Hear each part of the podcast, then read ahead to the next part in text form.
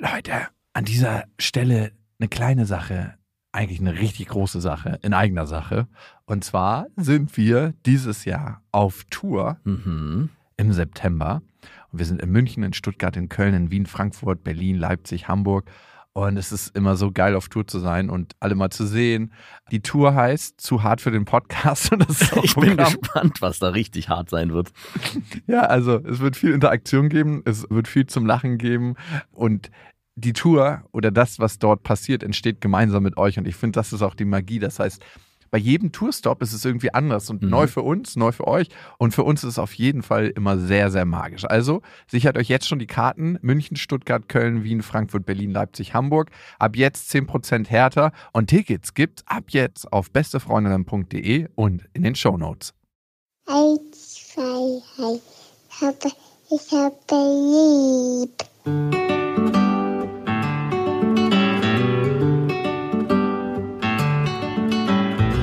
Das sind beste Vaterfreuden. Keine bösen Wörter. Die Fremde, alte Schöpfe! Setz dich bitte hin.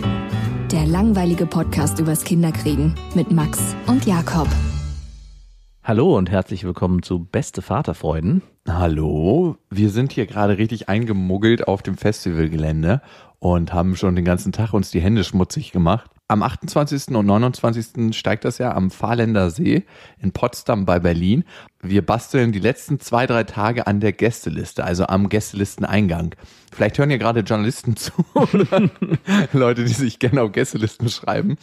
Wir wollten ein riesiges Arschloch bauen Mhm. und dann kennst du diese Kindertunnel, wo man so durchkrabbelt? Klar. Genau, davon in Rot ganz, ganz viele aneinander und so in Schlangenform gelegt. Mhm. Hinter dem Arschloch, dass man quasi durch den Darm klettern muss und, krabbeln. Und das ist der Gästeliste-Eingang. und genau. Und dann kommst du direkt an der Gästeliste raus. Da musst du dann gucken, ob du tatsächlich auch auf der Liste stehst. Mhm. Und blöd ist natürlich, wenn du nicht auf der Liste stehst. Du musst an allen wieder vorbei. nee, dann muss man das Arschloch zurückklettern. Genau. Und dann begegnen sich zwei Leute im Tunnel. Falls ihr nicht wisst, wie ihr hierher kommen sollt, wir haben natürlich für beide Festivaltage einen Shuttle eingerichtet. Mhm. Also ihr werdet vom Potsdam Hauptbahnhof abgeholt, hierher gebracht und das mehrmals am Tag. Auf jeden Fall mehrmals am Tag. Oder ihr könnt natürlich auch das Fahrrad nehmen. ne? Vom Potsdamer Hauptbahnhof ist das nicht weit, 20 Minuten. Und es ist ja eh Hochsommer, ist eine mega schöne Strecke. Ich bin hier jetzt gerade extra abgefahren, um zu gucken, Ja. ob ich da keinen Scheiß erzähle, aber es ist wirklich eine super schöne Strecke. Alle Infos und das Line-Up findet ihr auf der Webseite auf die-ohren.com. Worüber reden wir heute? Ich habe eine kleine Streiterei gehabt und unsere Tochter war mit im Raum und ich frage mich immer, ist es besser, das vor dem Kind zu machen, diese Streitereien, die man so hat, und lernt das Kind dann implizit, wie man miteinander umgeht? Also eigentlich ja auch explizit, weil es sieht das ja. Ja. Die Frage ist, sollte man sich das lieber klemmen und irgendwann klären und merkt unsere Tochter denn, was für eine Stimmung ist? Und ich bin mir da noch nicht so ganz schlüssig, was da so die beste Lösung ist. Kann man das immer auch kontrollieren, frage ich mich. So Streitereien? Mhm. Ich glaube, Oder geht man dann einfach aus dem Raum und sagt, äh, Moment. tutschi, tutschi, tutschi. Legt es dann hin und dann ja, das ist auf jeden Fall das Thema heute, was wir klären wollen bei Beste Vater Freuen. Und es kam bei Instagram eine Frage rein, ob meine Freundin wieder stillt nach dem ganzen, jetzt muss eine Folgemilch gegeben werden, bla bla bla. Sie stillt wieder, sie ernährt sich vollkommen vegan und unserer Tochter geht's wieder gut. Juhu. Also, Endlich. ja, es geht allen wieder gut. Es geht allen blendend. Gegen ärztlichen Rat blendend.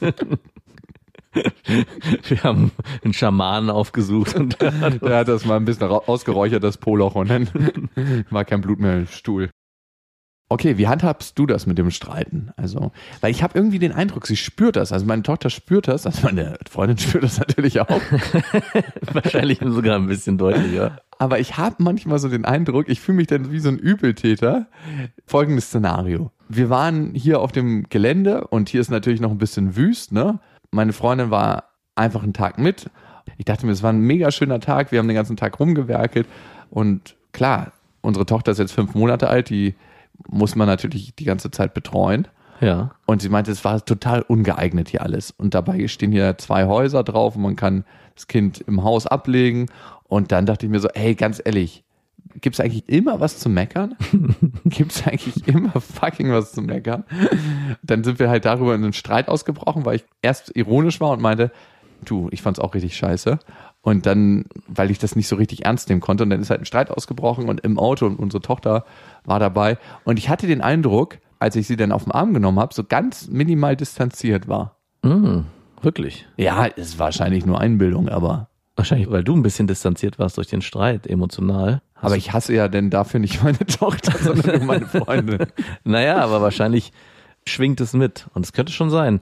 Also ich habe mir diese Frage mit meiner Freundin schon sehr, sehr oft gestellt. Übrigens kann ich es nicht so richtig nachvollziehen, warum hier auf dem Festivalgelände es nicht richtig kindergeeignet ist, aber das ist nochmal ein anderes Thema. Bringt eure Kinder, falls ihr kommt, auf jeden Fall nicht mit. Das geht gar nicht. Hier gibt's kein Kinderschminken oder irgendwas Kinderfreundliches. Hier gibt's nur Kettensägen und rostige Nägel. Extra präpariert im Boden. Ja, versteckt. Die kleinen Kinderflipflops, die stechen sofort durch die kleinen Füße. Ich meine, deine Tochter ist ja noch sehr, sehr jung. Und als unsere Tochter auch in diesem Alter war und natürlich so jung, haben wir uns da gar nicht so wirklich großartige Gedanken drüber gemacht. Aber nicht nur beim Streit, sondern bei vielen anderen Dingen auch. Da geht es zum Beispiel auch um Schimpfwörter benutzen. Also ich bin jetzt keiner, der regelmäßig vor mir hinflucht, aber so mal so ein Scheiße rutscht mir auch schon mal aus. Und das dachte ich, naja gut, die kann zwar hören, aber die versteht mich nicht. Also äh, brauche ich mir da auch keine großartigen Gedanken machen. Machst du ja heute auch nicht. naja, jetzt mittlerweile, wo meine Tochter das natürlich versteht und selber dann auch die Worte mir zurückfeuern kann, achte ich natürlich schon mehr darauf. Was, Scheiße sagst du trotzdem. Was, Scheiße ist das einzige Wort, was ich trotzdem sage, genau. Das ist auch eine Scheiße so schlimm eigentlich, ne? Ach, eigentlich nichts. Ich habe auch angefangen, das Jeder auch so, bringt im Kindergarten ein Schimpfwort mit und auf einmal haben sie ja, wir kompletten. machen, ja, wir machen den Schimpfworttag. Es gibt immer diesen Spielzeugtag und jeder bringt von seinen Eltern ein Schimpfwort mit. Naja, es bringt eh jeder ein anderes Schimpfwort mit. Im Kindergarten musst du ja wirklich sehen, jedes Elternteil hält ein anderes Schimpfwort für okay. Und dieses Schimpfwort wird dann auch von dem Kind benutzt. Das spezifische Schimpfwort, einer sagt Ficken ist okay, der andere sagt äh, Scheiße ist okay, der andere sagt Arschloch ist okay. Und jedes Kind ist präpariert mit einem Schimpfwort und am Ende ist der Wortschatz wieder Schimpfwort komplett. Aber ich finde es ganz gut. Es gibt ja wirklich so diese Spielzeugtage, wo jedes Kind immer was mitbringen soll. Und das dann bei uns ist es so in der Kita, das dann auch vorstellen soll, was habe ich mitgebracht. Guck mal, ich habe ein Buch, das ist das und das. Und da fände ich es ganz geil, wenn man jedes Mal ein Schimpfwort mitbringen muss, was man dann erklärt. Heute habe ich Ficken mitgebracht. Was ist denn das? Passt mal auf, alle mal hingesetzt. Heute erklärt die kleine Lisa, was Ficken ist. Als meine Tochter dann immer älter wurde, kam irgendwann der Punkt, wo wir uns gedacht haben, sag mal, sollten wir vielleicht nicht auch gucken, inwieweit wir unser Streitverhalten auch ausleben. Und ist es auch immer notwendig, in bestimmten Streitmustern zu bleiben? Also man entwickelt ja gerade in einer längeren Beziehung bestimmte Muster, wo man auch Reizpunkte, ne? ja, so Reizpunkte, wo man sich dann gegenseitig ein bisschen ankeift und am Ende ist alles gut und muss man das in der Form vor den Kindern demonstrieren. Und ich glaube, jedes Kind hat eine andere Art, damit umzugehen. Wenn meine Freundin und ich uns sehr intensiv streiten, fängt meine Tochter, die jetzt Was heißt denn das so intensiv? Ich stelle mir vor, wie ihr euch dann irgendwann entkleidet und dann so mit Öl einreibt und dann so durchs ganze Haus kugelt. Also intensiv heißt vor allem auch, es hört nicht auf und wird, so. äh, wird vor allem, äh, Ausdauernd streitet. genau, es gibt kein richtiges Ende, sondern es geht eigentlich immer nur Wird weiter. immer noch mal so nachgebissen. So. ja. Und meine Tochter fängt dann an, einfach rumzuerzählen und unsere Namen zu rufen, Papa, Papa und mir Sachen zu zeigen und will dann spielen. Es gibt ganz verschiedene Muster. Auch will dann kommt dann an und will auf den Arm genommen werden. Und am Anfang blocke ich das noch ab, weil ich das gar nicht so richtig realisiere, sondern denke, sie will jetzt einfach nur Aufmerksamkeit, bis dann irgendwann der Groschen fällt, okay, es hängt einfach damit zusammen, Mama und Papa streiten. Ich habe heute zum Beispiel auch im Scherz meine Freundin auf der Couch verprügelt, also nicht wirklich, aber ich habe so getan. Und meine Tochter kam so an die, an die Couch und ihr Blick wurde immer ernster und sie war richtig so leicht verstört, so dass ich dann auch dachte, oh. Und dann haben wir sie sofort auf die Couch genommen, nein, nein, alles gut, Papa macht nur Blödsinn. Und dann war auch wieder die Situation aufgelöst. Also, was ich damit sagen will, also Kinder kriegen schon sehr, sehr früh sehr, sehr viel mit. Und ich weiß nicht, ob es auch schon bei einem Säuglingskind mit fünf Monaten auch schon eine Ebene gibt, wo die das spüren. Denke ich schon, auf jeden Fall. Und da frage ich mich genau, wenn sie es spüren, ist es besser, das aufzulösen? Streit ist ja auch manchmal für was gut und zu sagen, dann schafft man Klarheiten.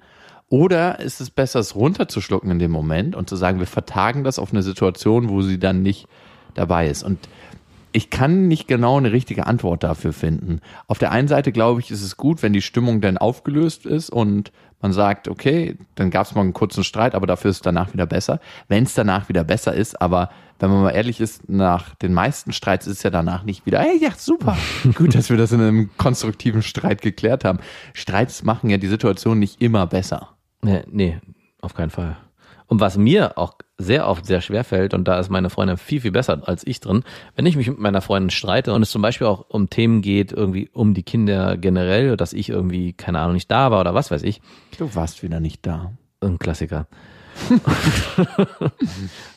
ich kann dann manchmal auch nach so einem Streit nicht sofort wieder umswitchen und in den Kindermodus kommen. Also meiner Tochter wieder so begegnen, wie als wäre nichts gewesen. Komischerweise überträgt sich der Streit mit meiner Freundin auch auf meine Tochter. Ich bin dann so abgegessen, so genervt, dass ich dann auch erstmal gar nicht möchte, dass sie irgendwie, ich sag dann auch, ja, nee, jetzt nicht und bin Deine Mutter hat sich mit mir gestritten und du bist die Hälfte von deiner Mutter. geh bitte, lass mich. Komischerweise, wo du es so erzählst, genau das Ähnliche habe ich auch. So in dem Moment, dass ich erstmal sauer bin, irgendwie so ein Gesamtsauer. Genau. Und das würde sich auch auf den Nachbar beziehen, wenn er in dem Moment Genau. klingeln würde, dass man am liebsten die Tür aufmacht und dem mit der Faust sagt, jetzt nicht, pa. Tür wieder zu. Eigentlich ist es total schade, dass es sich auch ein Stück weit aufs Kind bezieht. Aber dafür schäme ich mich so ein bisschen, dass ich denke, ey, meine Tochter hat damit überhaupt nichts zu tun. Aber vielleicht ist das auch die Einstellung, dass sie ja auch tatsächlich überhaupt nichts damit zu tun hat. Genau, aber es ist nicht so einfach, da für sich eine klare Linie zu finden. Also mir zumindest fällt es sehr, sehr schwer, manchmal dann sofort wieder umzuswitchen. Meine Freundin kann es sogar während des Streits kann die umswitchen. Also wenn wir uns streiten und meine Tochter kommt und will was, ja, was ist denn los? Und ist dann sofort, und ich so denke so, hä, was ist denn jetzt hier los? Warum kriege ich dieses Programm eigentlich nicht gerade? Diese Kuschelpädagogik. Ich merke dann richtig, wie ich so distanziert bin. Und wenn es dann in so einer Abendsituation passiert und ich sie auch ins Bett bringen muss, bin ich manchmal noch so geladen, dass ich dann auch meine Tochter nicht vernünftig ins Bett bringen kann. Und- lesen wir eine andere Geschichte vor. der böse Wolf. und auch dann nicht die Ruhe finde, sie so abzuholen, dass sie auch zur Ruhe kommt und meistens schläft sie dann auch schlecht ein und dann muss auch wieder meine Freundin kommen und die ganze Sache genervt dann auflösen, so dass es dann am Papa Ende ist wie ein Schwamm, er saugt die ganze schlechte Energie auf. und dann gebe ich sie dir zurück und ich gieße sie über dir über aus. Nimm sie mit in die Nacht, in deine Träume. Und ich habe für mich auch nicht den richtigen Weg gefunden. Also ich, da weiß ich auf jeden Fall, da sollte ich an mir arbeiten, dass ich dieses Übertragen aufs Kind, das ist was, was ich auch verändern möchte. Aber ob man nicht vor seinen eigenen Kindern streiten sollte, ich glaube, da gibt's auch keine richtige Antwort. Ich glaube fast, es ist auch wichtig, dass Kinder lernen, und das kann schon sehr, sehr früh passieren, dass man sich streitet, wenn es danach auch wieder eine gute Auflösung gibt. Aber auch das muss nicht immer so sein. Auch ich glaube, es ist auch okay, dass es nicht Das, immer. ma- das Aushalten meinst du? Ne? Genau.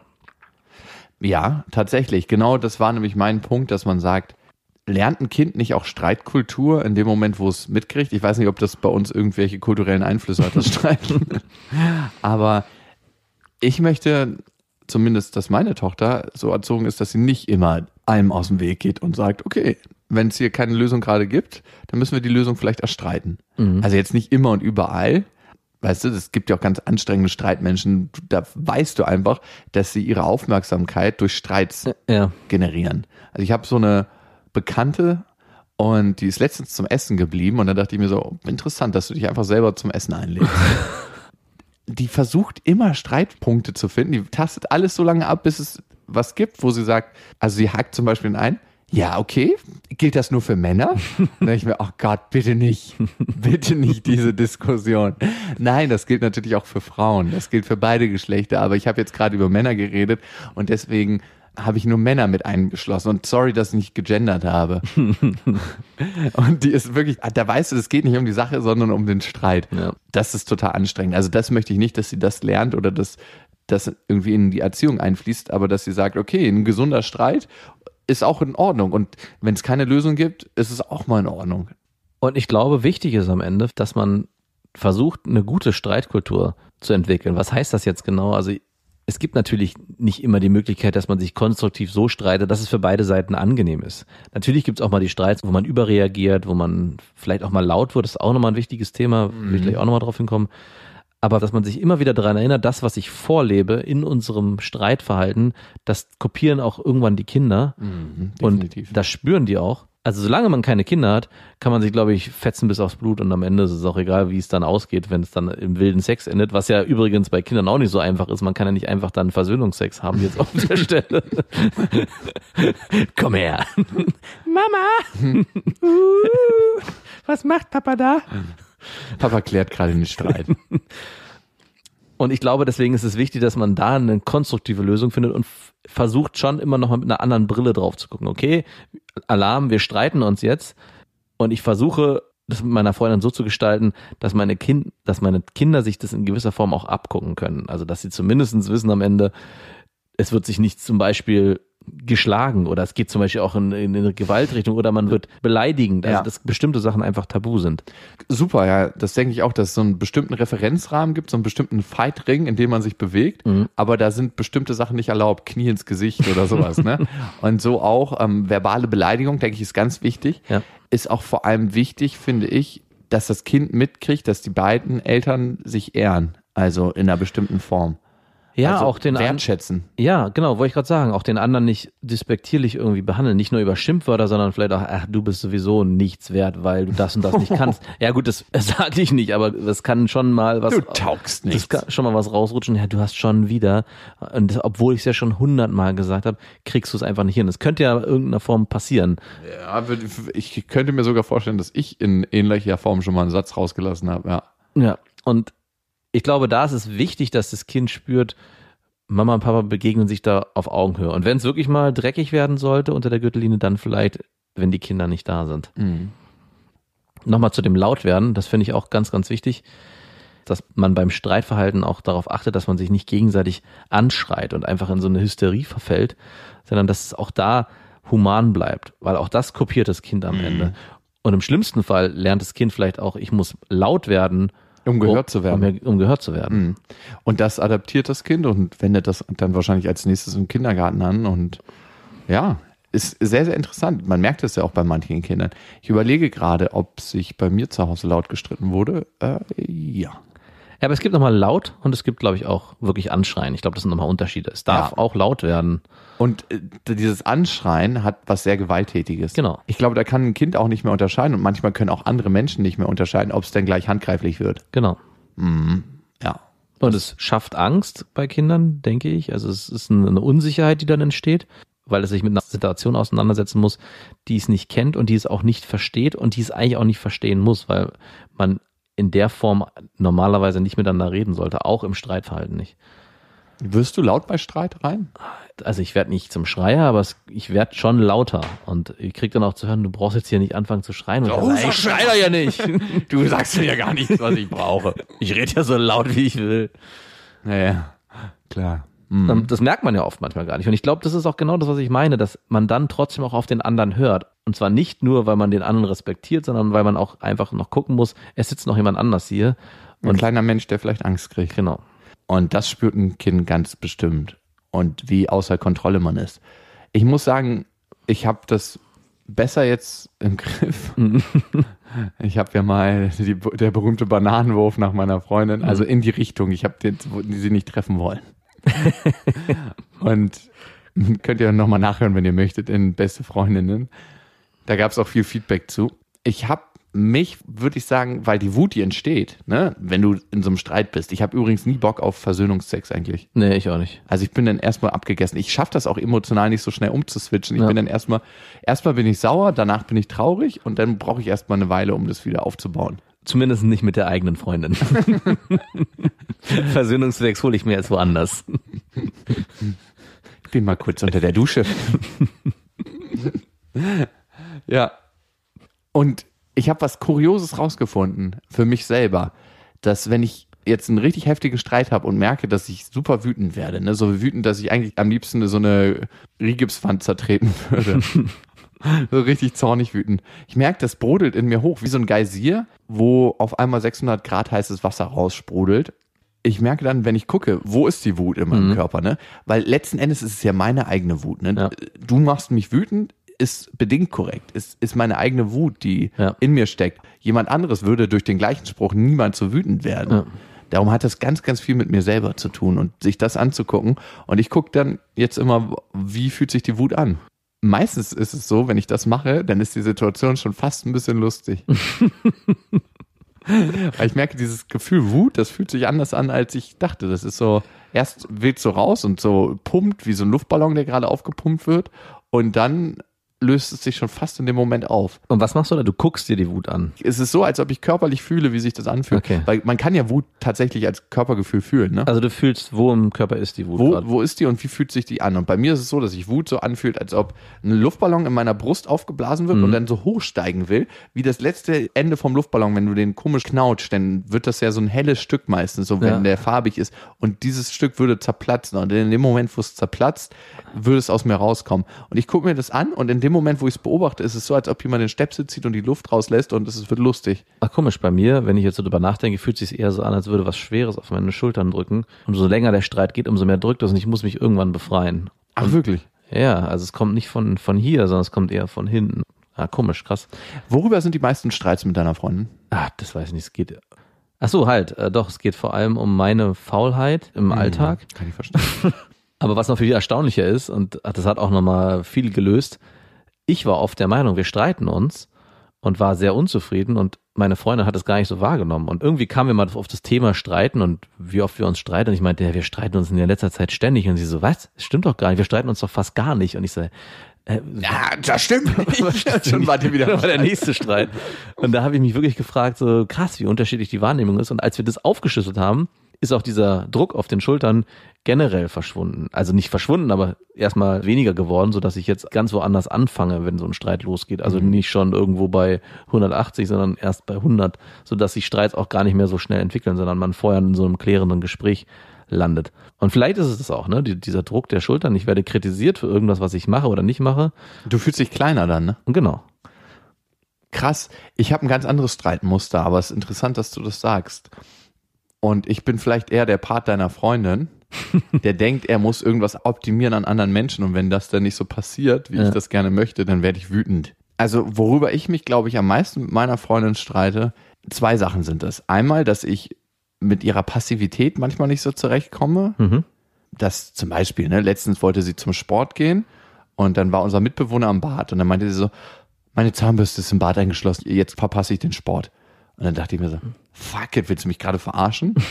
hab mir einen Schlüssel genommen, hab das Schloss aufgeschlossen, ne, das geht ja immer mit so einem Ja, ja. Pfennigstück, hab ihm gesagt, ey, du, ich bin jetzt da, ich meine, ich sehe den ja eh jeden Tag nackt, ist auch scheißegal. Hab die Zahnbürste rausgeholt, dann ist sie ins Bad nach oben gegangen, hat sich die Zähne geputzt und ist losgegangen. Ja, Und dann denke ich mir so, wie kann man sich so eine fucking Grenzen von der Umwelt legen? Das macht mich so krass sauer. ja, okay. Also, das ist eine Sache, worüber wir uns streiten.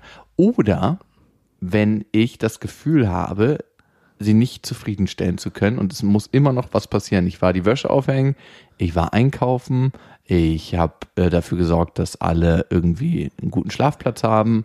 Also, dass ich so ganz viele Sachen gemacht habe und dann gibt es immer noch was zu meckern und es ist noch nicht, nicht gut genug. Und dann denke ich mir so irgendwann, fick dich, du unzufriedenes Stück. Sagst du das dann auch so? Nein, aber innerlich, eine Frau spürt es doch durch. Jetzt reicht's aber hier. Und das ist so der zweite Streitpunkt. Der eine Punkt, ne, der letztere, da weiß ich auch mittlerweile, woher es kommt, ne, weil ich bin mit meiner Mutter eine ganze Zeit lang und mit meinen Schwestern aufgewachsen und meine Mutter war auch mal so hilflos in ihrer Umwelt Ja. und hat sich immer von der Umwelt dominieren lassen, hatte ich jedenfalls den Eindruck. Ich habe dann immer versucht, es so zu machen, dass es ihr gefällt und dass alles so passiert und dass alles gut ist und habe versucht, einen Referenzrahmen zu schaffen, aber es war immer nicht gut genug oder es war immer noch so, ach naja, ich, ich konnte ihr das Gefühl, was ich als Kind nicht ertragen konnte, nicht nehmen. Ja. Langsam fühle ich mich aber nicht mehr dafür verantwortlich. Und das ist, glaube ich, ganz wichtig. Du hast ja vorhin zu deinem Vater gesagt, lass sie da selber Lösungen für finden. Vielleicht Ja, das war ein weiser Spruch von dir an deinen Vater, den du dir jetzt auch gerade selber geben könntest. Wir haben vorhin mit meinem Vater geschnackt und der versucht immer so für seine ganzen Freunde und Bekannten Lösungen zu finden und dann mache ich das für den und dann das für den und da erzieht man andere Menschen auch zur Unselbstständigkeit. Wir haben auch einen im Büro, der macht immer alles und so. Man braucht den nur fragen und der macht sofort, ja, ja, das funktioniert so und so. Und wenn nicht, googelt er in dem Moment Ja. und baut das zusammen oder hat dafür eine Lösung.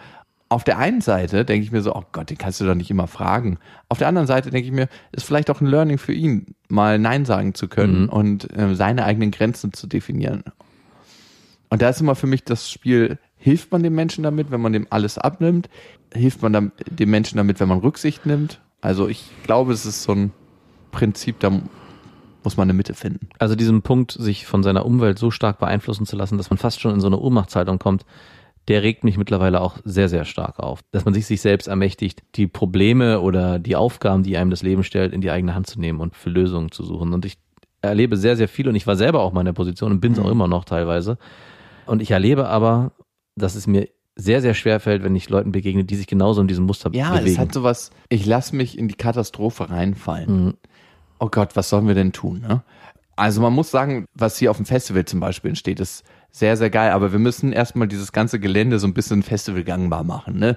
Den Rasen runtermähen. Das ist eine riesengroße Wiese und das geht nicht mehr mit einem normalen Rasenmäher. Das muss man mit so einem Mähwerk machen und es muss Gestrüpp weggeschnitten werden. Und dein Vater kam aufs Gelände und das Erste, was er gesagt hat, ist, oh Gott, oh Gott, oh Gott, oh Gott, oh Gott, wie wollt ihr das alles schaffen? Und dann dachte ich mir so, what the fuck? Ich weiß, warum du manchmal so bist, Max, wie du bist, wenn dein Vater dir das so vorlebt. Ich habe von meinem Vater noch nie, oh Gott, gehört, wir schaffen das nicht. Ja. Noch nie. Am Ende kann es sein, dass wir es nicht geschafft haben. Aber es war immer so, es war geguckt, wo setzt man als erstes den Hebel an, um es möglich zu machen. Ja. Und Nelson Mandela hat mal was gesagt, und ich weiß nicht, ob ich es richtig zitiere, aber es ist, glaube ich, so vom Sinn, es scheint so lange unmöglich, bis man es getan hat. Ja. Und das ist für mich so eine Lebensphilosophie.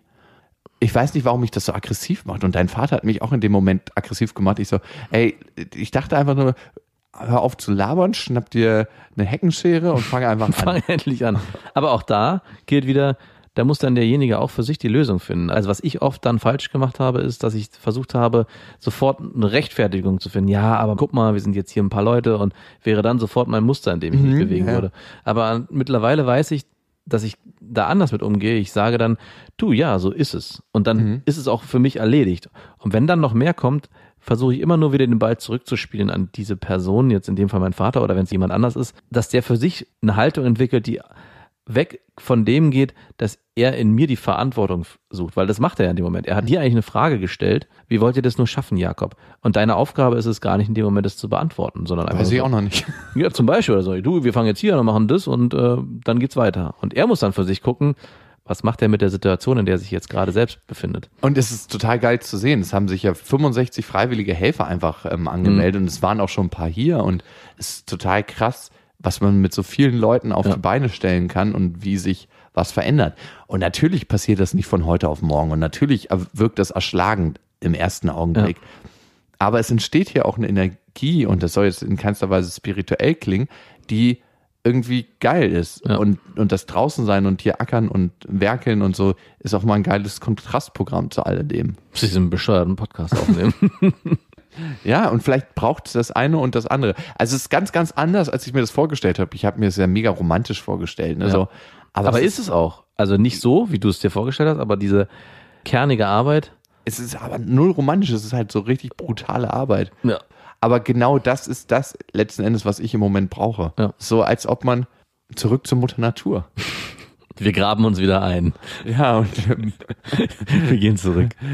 Verschütt mich einfach mit so einem kleinen Mini-Bagger. Ja. Nee, ich möchte per Hand begraben werden. Da fällt mir ein, wir haben auch bei Instagram, äh, ich habe Bilder von meiner Tochter geschickt, wie ich sie im Buddelkasten so bis zum Hals in Sand eingebuddelt habe. Geil. Für zehn Sekunden länger hat sie es eh nicht ausgehalten. Da kam sofort eine Nachricht, da muss man aber vorsichtig sein, da könnte die Haut keine Luft mehr bekommen und es kann ganz schnell in irgendeinem Schockzustand ändern. Ich sag so, wo bin ich denn hier gelandet?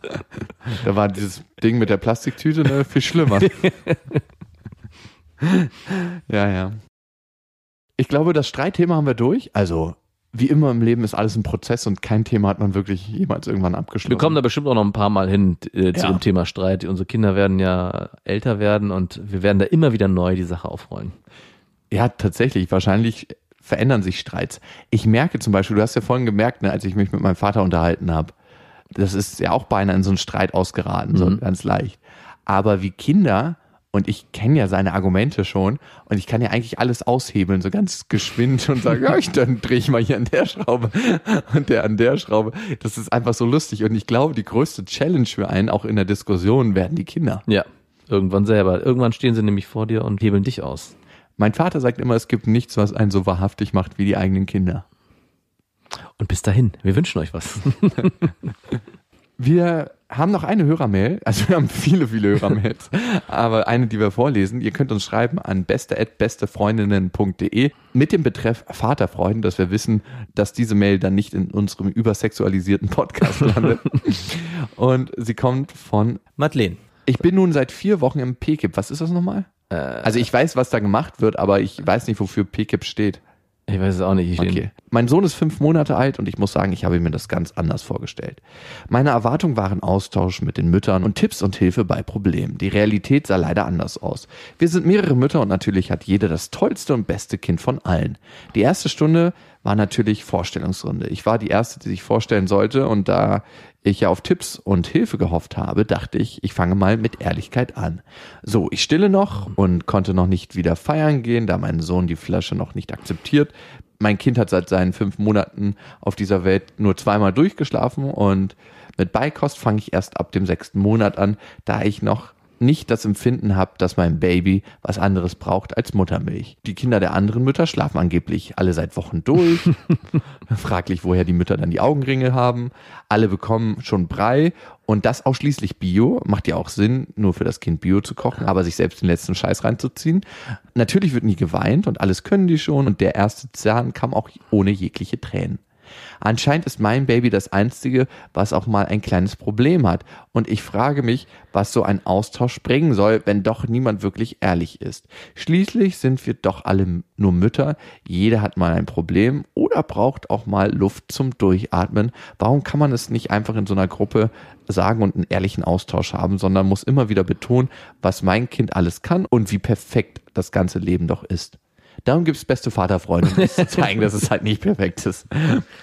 Aber ich bin ein bisschen entsetzt, weil ich kenne die Geschichten von meiner Freundin über ihre PKIP-Gruppe, die sind nicht so extrem. Also es gibt auch da natürlich Mütter, bei denen alles perfekt läuft, aber ich kenne es eher so, dass es wirklich so ist, dass es vielen Austausch darüber gibt, Wie scheiße das live wie ist. scheiße manche Situationen sind und äh, das hilft am Ende auch. Also ich glaube, du hast wirklich einfach Pech gehabt mit deiner PKIP-Gruppe. Ja, war die in einem Bezirk, wo die Kinder auch Fellkragen, Jacken tragen? Also ich hatte schon den Verdacht, entweder es ist ein sehr wohlbetuchter Bezirk oder ein sozial schwacher Bezirk. Weil für mich gibt's irgendwie nur die beiden Extreme, in denen sich die Eltern so Also die, extrem echauffieren über ihre positiven Kinder. also ich glaube, es ist tatsächlich ein sehr bildungsnaher Bezirk, wo das passiert ist. Und meistens, glaube ich, sind es auch Mütter, die auf eine bestimmte Art natürlich bildungsnah sind und ja, ich glaube, dass die Vorstellung von sich haben, sie müssten alles perfekt machen und auch der Außenwelt so zeigen, dass alles perfekt läuft und dass sie alles im Griff haben. Ich könnte mir auch vorstellen, dass die PKIP-Tante, so nenne ich sie mal, die diesen Kurs leitet, kein gutes Gespür dafür hat, gleich im Vorfeld eine Ebene zu schaffen, dass alle sich auch auf diese Art öffnen. Unsere PKIP-Tante, bei dem Kurs, in dem ich nie war, das hat mir meine Freundin erzählt, die hat gleich am Anfang gesagt, hier wird nicht verglichen. Das Einzige, was hier verglichen wird, sind Windelpreise. Und damit hat sie schon eine Basis Ah. geschaffen, dass man auch gar nicht irgendwie anfängt, in so ein Lügenmuster zu kommen. Ja, bei mir ist alles super und ja, manchmal. Oh, ey, wie ich sowas hasse, ey. Ja, aber es ist ganz, ganz viel. Aber Haben es das Männer ganz, ganz- untereinander? Nee, ich glaube, Männer sind sogar eher so, also ich kenn's so, dass wenn ich mit Kumpels unterhalte, dass er so, boah, jetzt hat schon wieder dieses mein Kind die ganze Nacht geschrien und die letzten Wochen war es wach. Und wenn ich dann bei meiner Freundin frage, so, entsteht einfach nur so ein Platz, wo man die Gülle abladen ja, kann. genau. ja, meine Tochter auch. Ja, furchtbar oder Prost. Also es ist eher genau das Gegenteil. Man, man überdramatisiert eher und muss dann am Ende gucken, ach, so schlimm ist es ja doch eigentlich gar nicht. Der Unterschied ist schon extrem zwischen Männern und Frauen in dem Bereich, finde ich. auch den, den ich wahrnehme tatsächlich, dass für Frauen oftmals oder aus meinem Erfahrungsbereich Kinder das eigene verlängerte Selbst sind. Und vielleicht ist das bei Männern auch irgendwann so. Ich höre mal, wie mein Vater über mich redet, über Freunde, wenn ich nicht dabei bin. Und ich glaube, das wandelt sich dann im Alter. Aber jetzt ist mein Kind auf jeden Fall noch nicht mein verlängertes Selbst quasi oder mein Selbstwert, an dem ich mich messen kann. Und ich kann deinen Wunsch, Madeleine, richtig gut nachvollziehen, dass man sich einfach offen und ehrlich austauschen möchte. Und wenn man dann gesagt hat, Menschen sind für mich wie ein Bankkonto und ich zahle meine Ehrlichkeit darauf ein, um andere Ehrlichkeit zu ernten, ist das natürlich eine herbe Enttäuschung.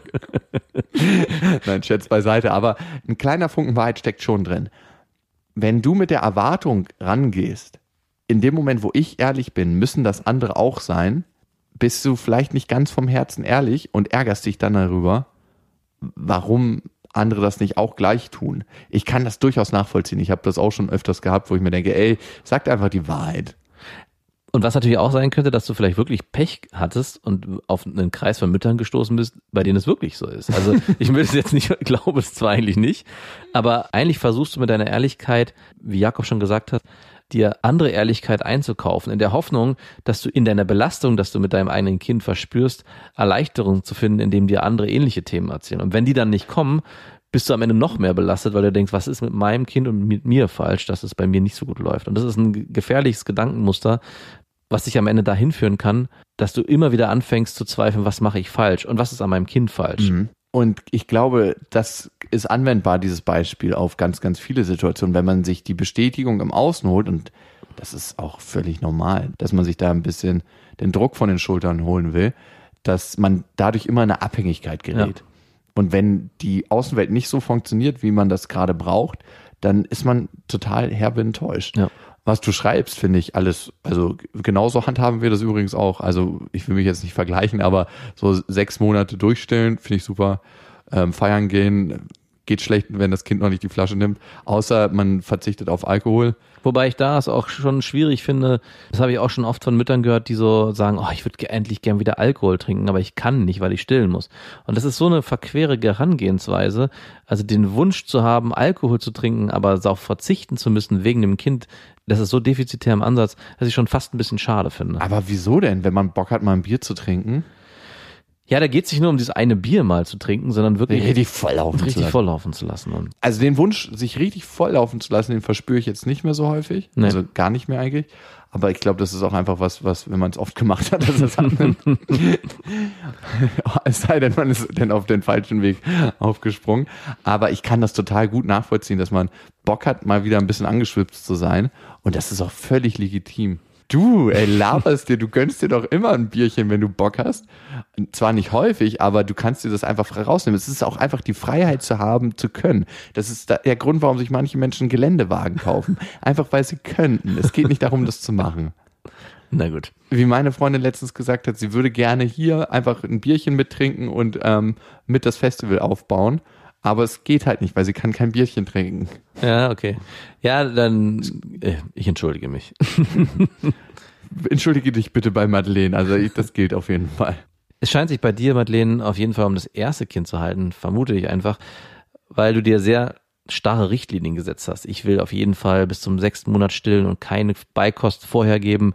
Und wir waren im, bei unserem ersten Kind auch so, dass wir bestimmte Sachen einfach gar nicht gemacht haben. Wir gesagt haben, das macht man nicht. Ja. Und dein Sohn ist jetzt schon bei McDonalds. Naja, zum Beispiel, und als ein Beispiel war es so, unsere, äh, die Mutter meiner Freundin wollte oft mal, hier, guck mal, willst nicht mal ein Brot oder so, man Kanten in dem Kind geben? Und wir so, nein, nein, auf keinen Fall, erst wenn er sechs Monate ist. Und unser, An und unser Sohn, und also, und mein zweites Kind, mein Sohn, der hat schon, weiß ich, mit vier Monaten einfach mal irgendwie eine Gurke bekommen und darauf rumgeknabbert. Der kann ja mit der eh nichts machen. so ein weicher Burger geht da schon besser Oder rein. Pommes mit Mayo. Hier, kleiner, nimm. Und man wird ein bisschen entspannter und man merkt auch, es gibt nicht für alles klare Richtlinien. Es ist alles eine Vorgabe, an die man sich aber nicht unbedingt halten muss. Man sollte gucken, dass man sich in diesen Mustern bewegt, aber man darf die auch ausdehnen, so wie es sich für einen selber am besten anfühlt. Und darum geht's am Ende. Wenn es sich für dich richtig anfühlt, ich stille bis zum sechsten Monat und gebe vorher keine Beikost, super. Wenn aber eine andere Mutter sagt, ich habe schon früher angefangen mit Brei und auch das ist für mich richtig, ist es auch in Ordnung. Und ich habe manchmal das Gefühl, und das merke ich stärker bei Frauen, dass es so ist, als ob du eine Hausarbeit abgibst, wo du einfach alles richtig machen Mhm. Ja, ja, willst. genau. Also Punkt A, B, C und wie das gegliedert ist und was dann wo inhaltlich passiert. Und das bringt da so eine Schwere manchmal auch rein. Ich bin da ein bisschen lockerer, vielleicht weil meine Freundin da strenger ist als ich. Genau, man hat auch den Luxus. Ja, ja, man kann sich da rein entspannen. Ja, ja, das läuft schon irgendwie. Also wir haben andere Punkte, glaube ich, wo wir streng sind oder wo wir uns Sachen wünschen. Ich bin zum Beispiel, und da wische ich mich selber manchmal, ich will nicht in mein Handy gucken, wenn ich meine Tochter auf dem Arm habe. Ja. So, weil ich merke, dass sie schon mitkriegt, dass das meine Aufmerksamkeit zieht. Ja. Das ist richtig krass. Und dass sie jetzt mittlerweile schon einen bestimmten Blick fürs Handy hat. Mhm. Und das ist ziemlich krass und darum will ich das einfach nicht in die Hand nehmen. Und das sieht meine Freundin halt anders. Sie macht sich so über gesundheitliche Sachen viel mehr Sorgen als ich. Ich denke mir, ey, das Kind ist so wohlgenährt, das ist so ein kleiner, dicker Wonneproppen. mit der ist alles in Ordnung. Madeleine, vielleicht könnte es vielleicht tatsächlich für dich sein, die Gruppe zu wechseln oder vielleicht öffnen sich die Frauen auch noch und die waren viel, viel verunsicherter als du und konnten das gar nicht so in der ersten Runde zulassen, wo sie denken, dass sie nicht so sind, wie sie sich das von sich selber wünschen.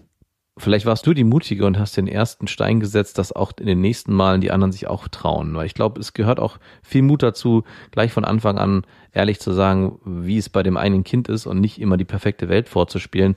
Und das kann dann im zweiten Schritt dazu führen, dass auch andere sich trauen zu sagen, ach, so perfekt läuft es bei mir auch nicht und es gibt die und die Situation, wo ich mir, wo ich mein Kind irgendwie angeschrien habe oder was weiß ich.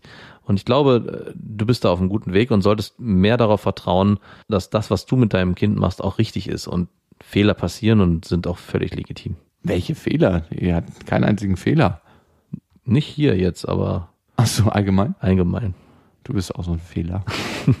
ein Fehler im System. Wir beide sind Fehler im System. Die Wahrheit braucht immer einen Mutigen, der sie ausspricht. genau. ja, in diesem Sinne, wenn ihr auch ein Thema habt, wenn ihr Anmerkungen habt, wenn ihr eine schöne Rezension habt, dann äh, hinterlasst diese bei iTunes und äh, für die Themen schreibt uns eine Mail an beste at bestefreundinnen.de mit dem Betreff Vaterfreuden. Wir gehen jetzt mal wieder weiter werkeln. Die Kettensäge wartet. Das Schreien der Kettensäge, die will sich richtig in Holz beißen. In diesem Sinne, Ihr wisst ja, es gibt kein richtig oder falsch. Erziehung ist einfach anders. Macht's gut. Das waren Beste Vaterfreuden mit Max und Jakob. Jetzt auf iTunes, Spotify, Deezer und YouTube. Der 7-One-Audio-Podcast-Tipp. Hallo, ich bin Lynn. Und ich bin Leo. Ihr kennt uns vielleicht schon vom True Crime Podcast Mord auf Ex. Eigentlich sprechen wir da ja jede Woche über Verbrechen. Aber da gibt es ja noch ein anderes Thema, das die Menschen und uns schon immer fasziniert hat. Die Liebe. Krasse Geschichten, die wirklich passiert sind. Bonnie und Clyde zum Beispiel. Cleopatra und Caesar Oder Diana und Charles. oder halt Camilla. Liebe gibt's bei True Love aber auch nicht nur im klassischen Sinne. Es geht auch um Familie, um die Liebe zum Beruf oder sich selbst oder Freundschaft. Am besten sind ja auch eh die Filme, wo dann am Ende steht, nach einer wahren Begebenheit. Das sind so Geschichten, die kannst du dir eigentlich gar nicht ausdenken. Ja. Und das gibt's jetzt eben als Podcast. Und das Ganze heißt True Love. Ja, der Name sagt's eigentlich schon. Aus True Crime wird True Love. Krasse Geschichten, Plot-Twist und verrückte Protagonisten. Es ist also in anderen Worten ein Podcast für alle, die True Crime hassen, aber auch für alle, die True Crime lieben. Macht euch bereit für ein neues Podcast-Genre, True Love. Oh, ich kann es gar nicht abwarten, euch die Geschichte zu erzählen von zum Beispiel dem Jungen, der nach seiner Mutter gesucht hat. Jahrelang, auch wenn ich wahrscheinlich dabei heulen werde. Oder die Geschichte von Sissy. Also der Film ist nichts dagegen. Ab dem 20. Oktober, überall wo es Podcasts gibt, True Love. Echte Geschichten, wahre Liebe. Voller Werbespruch, oder? Ja, aber es ist ja auch schön. Der Podcast macht ja glücklich. Ja, deswegen jetzt am besten direkt abonnieren.